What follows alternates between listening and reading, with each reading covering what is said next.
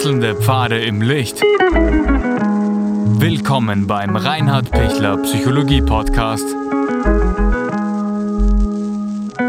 Diese Folge wurde ursprünglich als Video auf YouTube ausgestrahlt. Herzlich willkommen bei meinem YouTube-Kanal. Mein Name ist Dr. Reinhard Pichler. Narzisstische Mütter. Bevor wir starten, freue ich mich, wenn Sie den YouTube-Kanal abonnieren, damit ich Sie immer up-to-date halten kann. Gibt es narzisstische Mütter? Ja, natürlich, so wie es narzisstische Menschen ganz allgemein gibt. Was ist ein narzisstischer Mensch? Einer, der einen schwachen Selbstwert hat, aber nach außen hin extrem stark auftritt, damit ja niemand merkt, dass er einen schwachen Selbstwert hat. Einer, der sehr hohe Ideale hat und in Wirklichkeit nicht bereit ist, ähm, auch selber zu sich gut zu sein und zu anderen gut zu sein. Und wie ist es im Speziellen auf, auf narzisstische Mütter?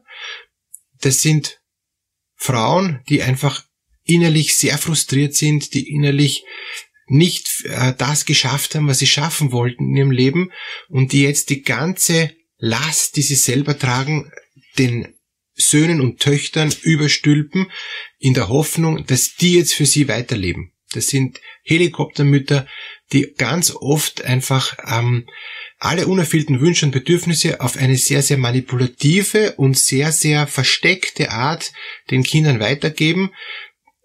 Das kann jetzt der Typ sein, die sehr weinerlich ist, wenn, wenn die, ähm, die Kinder nicht das tun, was sie wollen. Das kann der Typ sein, die mit einer unglaublichen Härte und mit einer unglaublichen Leistungsforderung und damit einen unglaublichen Ehrgeiz, das aus den Kindern dann raus oder Jugendlichen dann auch rauspressen wollen. Die haben gar keine Chance, anders zu sein.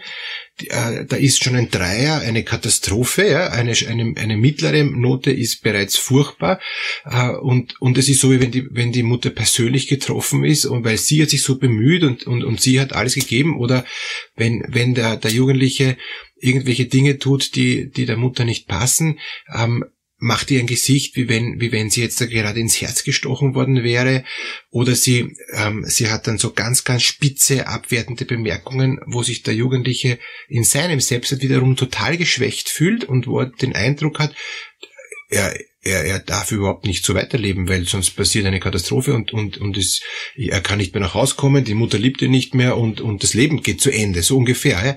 Und, und das können narzisstische Mütter sehr suffisant mit einer sehr, sehr unauffälligen Art machen, dass man sich fast nicht wehren kann, weil er sehr unbewusst äh, läuft. Und, und man muss dann auch schon ein, ein wirklich so ein Video hören, ja, ähm, oder, oder, oder, oder auch einfach andere Erkenntnisse haben, dass man sagt, Moment, ähm, da läuft jetzt was Manipulatives, das möchte ich nicht, ja. Ich, ich bin deshalb kein schlechter Mensch, nur weil ich jetzt versuche, mein eigenes Leben zu leben, nur weil, ich, weil es mir jetzt wichtig ist, einfach auch selbst Dinge wollen zu dürfen, ja. Ähm, aber dieses Wollen dürfen ist bei narzisstischen Müttern verboten. Es ist nur erlaubt, das, was sie selber spürt und das, was sie selber mag, ja. Und das projiziert sie 100% auf die Kinder. Wie ist es jetzt, wenn das die, die, der Tochter ähm, so passiert? Die Tochter muss dann ein eins zu eins Klon von der Mutter werden und kommt in eine ambivalente Haltung hinein, weil sie merkt, so will ich nicht sein, aber sie hat irgendwie keine andere Chance, weil sie sonst merkt, sonst wird sie das Leben nicht schaffen, sonst geht alles schief, sonst hat sie das Gefühl, es gibt nur den einen Weg. Und, und andere Wege, wie es die Freundinnen tun oder so, das ist auf jeden Fall mir nicht möglich als, als Tochter. Und, und das ist ein innerer Kampf, und jetzt gibt's wieder die zwei Arten. Die eine Art ist, dass die Tochter dann auch so narzisstisch wird, auch so hart, auch so, so knallhart erfolgreich oder knallhart fordernd, ja, ähm, und, und lebt es dann halt so, eins zu eins wie die Mutter weiter. Oder sie stürzt komplett ab und macht komplett was anderes, ja, ähm, ist, taucht, taucht völlig ab, ja ähm, manche Mütter agieren auch mit der Angst und sagen, ich habe so Angst, wenn du das nicht tust, dann verzweifle ich. Ja? Also sehr viel auf der emotionalen Schiene. Diese, diese Töchter werden dann oft borderlineig, also emotional instabile Persönlichkeiten, die sich dann ritzen und, und, und die dann merken, ich krieg das einfach nicht mehr hin. Ja? Also die werden nicht auch narzisstisch, sondern borderlineig, weil die narzisstische Mutter sie einfach fertig gemacht hat, weil sie nicht mehr in der Lage war, auch sich frei entwickeln zu dürfen, auch Dinge anders fühlen zu dürfen und auch Dinge anders leben zu dürfen. Wie geht's bei Jungen?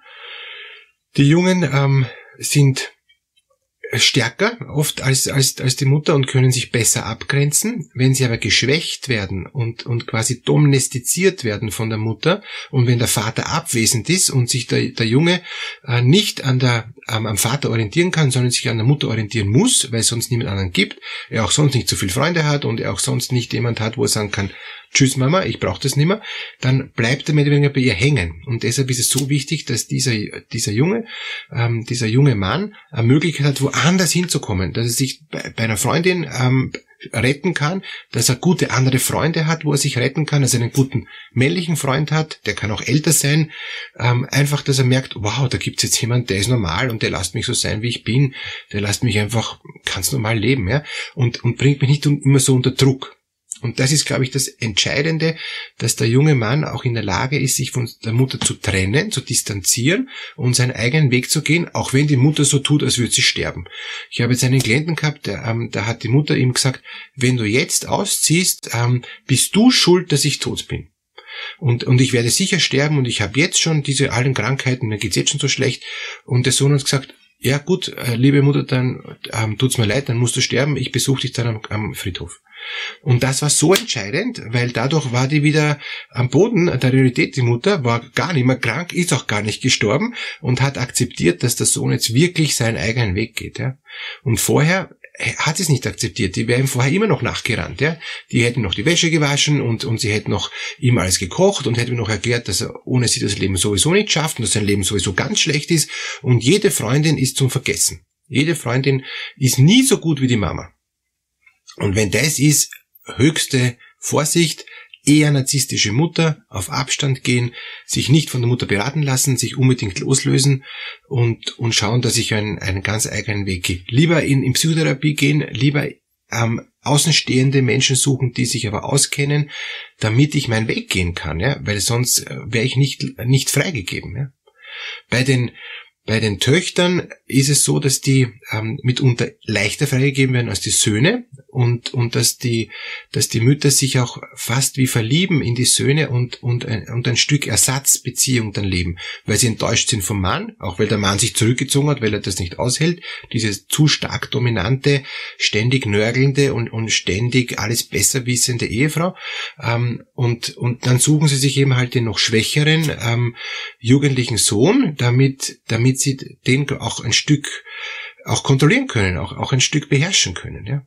Und, und das bei der Tochter nicht so häufig. Gibt's natürlich auch. Und auch dann muss die Tochter das Gleiche machen wie der Sohn, also auf Abstand gehen und möglichst sich schnell wohin woanders flüchten und, und sich möglichst schnell abnabeln und nicht das Gefühl haben, ich bin nur noch abhängig von der Mama und alles, was die Mama sagt, ist gut. Also bitte, das, was die Mama sagt, ist manipulativ, ist narzisstisch geprägt und, und ist aus einer riesig großen Selbstangst, dass sie unbedingt das braucht, dass es ihr gut geht. Ja? Sie hat Angst, dass sie es alleine nicht schafft. Und deshalb ähm, klammert sie so jetzt an den Kindern und deshalb ähm, wird sie so narzisstisch, weil sie einen riesen Schiss hat, dass sie auf einmal allein mit ihrem Mann aushuckt und dass sie nachher nicht mehr nichts mehr tun kann und dass sie keinen Sinn mehr hat in ihrem Leben und, und die wird dann noch depressiv und damit sie nicht depressiv wird, klammert sie sich an die Kinder und ist, sind die Kinder das einzige Lebensziel. Und wenn dieses einzige Lebensziel äh, dann äh, plötzlich sich selbstständig macht und plötzlich erwachsen wird, das geht ja gar nicht. Ja? Und, und das ist ein irrer Kampf, auch für die Mutter. Auch die Mutter braucht Hilfe. Also auch an alle Mütter, die das Video jetzt sich anschauen, fragen Sie sich, ob Sie die Kinder festhalten, weil sie selber um ihr eigenes Leben, um ihren Sinn in ihrem Leben Angst haben, dann bitte nehmen Sie sich einfach Psychotherapie, nehmen Sie sich Hilfen. Die Kinder sollen ihren eigenen Weg unbedingt gehen dürfen. Ja? Ähm, aber wenn Sie klammern, klammern, klammern, finden die Kinder nicht ihren eigenen Weg und Sie haben auch nichts davon, weil irgendwann sind sie trotzdem weg. Aber die Kinder sind dann verletzt weg und sind geschwächt weg. Und deshalb wäre es viel besser, ihnen, auch wenn sie riesige Angst haben und wenn sie denken, wie soll das bloß gehen, ja, einfach sie ziehen lassen, ja? ihren Narzissmus bearbeiten, indem sie sagen, ja, ich bin unsicher, ich, ich, es ist mein Lebenssinn, aber ich finde meinen Sinn woanders, ich finde auch meine, meinen Trost woanders. Es, es gibt ein Leben auch nach den Kindern. Und ganz wichtig auch für Sie, liebe Mutter, sie sind kostbar und sie haben total viel Gutes getan ja, in ihrem Leben. Aber jetzt ist es Zeit, ein Stück zurückzutreten und den Kindern Vertrauen zu geben, dass sie ihren Weg selber machen, damit sie eben nicht auch so ängstlich werden wie sie und nicht so, ähm, so innerlich erstarrt werden. Ja. Nehmen Sie sich ein Herz und geben Sie Ihre Kinder frei und suchen Sie sich einen neuen Sinn im Leben. Ja? Sie haben viel Gutes getan, aber jetzt ist die Zeit für Neues, auch wenn Sie vielleicht in eine Midlife-Crisis rutschen, aber es gibt Unterstützung, es gibt neue Möglichkeiten. Alles Gute für die Söhne, für die Töchter, für die Mütter. Es gibt einen guten Weg raus, aber lassen Sie sich los, lassen Sie sich frei, vertrauen Sie sich ähm, eben auch gegenseitig und vertrauen Sie, dass, dass es einfach gut wird und dass jeder auch schon seinen Weg schafft, dass jeder ja einen, einen guten Weg gehen will, dass jeder leben will. Keiner will äh, versklavt werden und keiner will äh, selbst unsicher sein. Jeder meint's gut, aber ich darf selber probieren. Ich darf selber leben. Ich darf auch Fehler machen, ja, als, als Jugendlicher.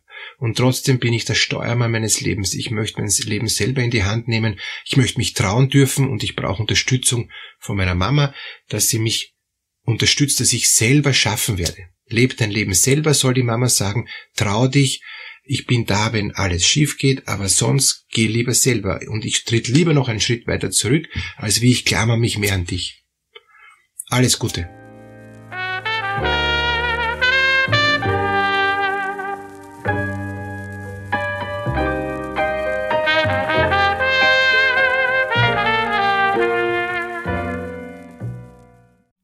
Wenn Ihnen diese Podcast-Episode gefallen hat, geben Sie bitte eine positive Bewertung ab.